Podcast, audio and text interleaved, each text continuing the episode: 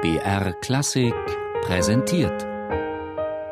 Starke Stücke, Meisterwerke der Musik. Immer samstags um 17 Uhr auf BR Klassik. Als am 10. April 1935 in der Londoner Queen's Hall Ralph Vaughan Williams vierte Symphonie F-Moll uraufgeführt wurde, glaubten viele zu wissen, was sie da erwarten würde. Vielleicht hymnisch-ekstatisches, wie in Vaughan Williams erster Symphonie, der Sea Symphony.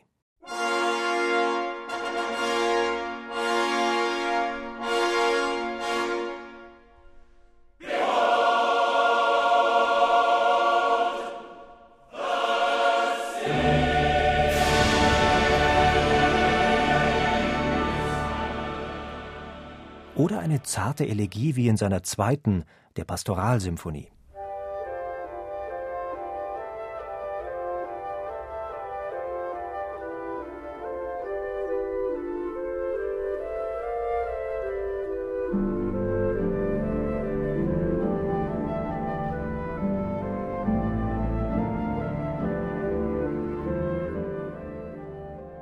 Oder vielleicht ja auch kecke englische Weisen wie in der English Folk Song Suite.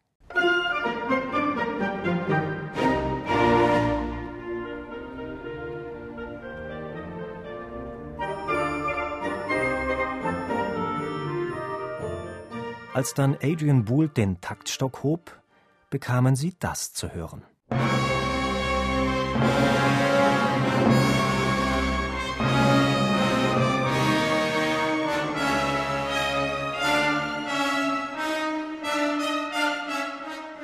Da mochte dann der eine oder andere ein bisschen not amused sein oder verstört oder einfach ratlos. Eines aber musste man anerkennen. Was das potenzielle Ausdrucksspektrum seiner Musik anging, hatte man Vaughan Williams wohl unterschätzt. Die vierte war sein bisher wildestes, harschestes, auffühlendstes Werk. Dabei hatte der Komponist doch die klassische symphonische Form eingehalten: Kopfsatz, langsamer Satz, Scherzo und Finale und auch die thematische Verarbeitung entsprach in ihren Grundzügen dem, was man von einer klassisch-romantischen Symphonie hätte erwarten können. Und doch besteht kein Zweifel daran, dass das Musik des 20. Jahrhunderts ist, ebenbürtig dem, was zur gleichen Zeit auch die Kollegen auf dem Kontinent umtrieb, meint Sir Colin Davis. Die ganze Sache ist an die Grenze. Es ist so brutal und kräftig und uh, ungewöhnlich. Man spürt, dass ist eine Ähnlichkeit mit Schostakowitsch. Es ist schlecht, das zu sagen, aber es ist eine Art Zirkusmusik. Aber bei Vaughan Williams es ist es schlimmer als bei Schostakowitsch. Es ist mehr Dissonanz, viel mehr Fortissimo und so weiter. Nach der Gewaltorgie des ersten Satzes scheint sich im Andante Moderato so etwas wie Beruhigung einzustellen. Über einem ostinato-artig absteigenden Pizzicato-Bass fangen Geigen und Bratschen an zu sinieren. Eine Tröstung jedoch will auch hier nicht zustande kommen.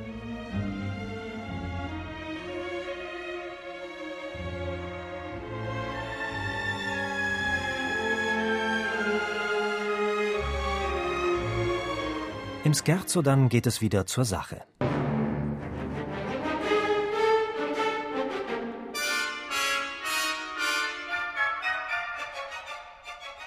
Und doch, wer glauben sollte, mit diesem wilden, düsteren Scherzo sei der Gipfelpunkt der Brutalität erreicht, der täuscht sich.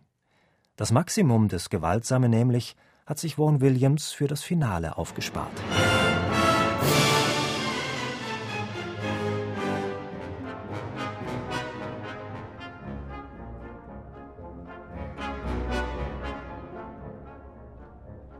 Als Umpa-Musik hat der Komponist diesen grotesken Blechbläserreigen bezeichnet. Immer wieder durchkreuzt er zerstörerisch den symphonischen Zusammenhang. Und am Ende zieht Vaughan Williams noch einen Trumpf aus der Tasche. Als man schon meint, nun gehe das Stück seinem Schlusspunkt entgegen, da hängt er noch einen Epilog an, ausgerechnet in Form einer Fuge über eines der beiden Hauptthemen. Das ist auch über die Grenze.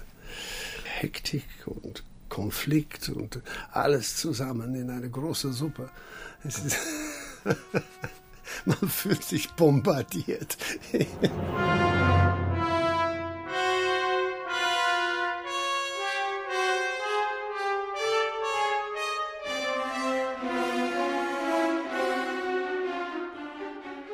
Was aber hatte das alles zu bedeuten? Kein Wunder, dass das enigmatische Stück zu Spekulationen Anlass gab. Manche wollten darin eine musikalische Vorausahnung jenes Unheils sehen, in das Europa fünf Jahre später stürzte, des Zweiten Weltkriegs. Der Komponist selbst mochte sich nicht als Prophet sehen. Als man ihn fragte, worum es in dem Stück gehe, war seine knappe Antwort Oh, es geht um F-Moll. Später allerdings verteidigte er es in einem Brief ein bisschen weniger lakonisch. Wenn Sie sagen, dass Sie meine F-Moll-Symphonie nicht schön finden, kann ich Ihnen nur entgegnen, dass ich sie in der Tat schön finde und sie nicht etwa bewusst nicht schön gestaltet habe, weil sie schwierige Zeiten widerspiegelt. Ich weiß noch nicht einmal, ob ich die Symphonie mag, aber sie ist das, was ich seinerzeit gemeint habe.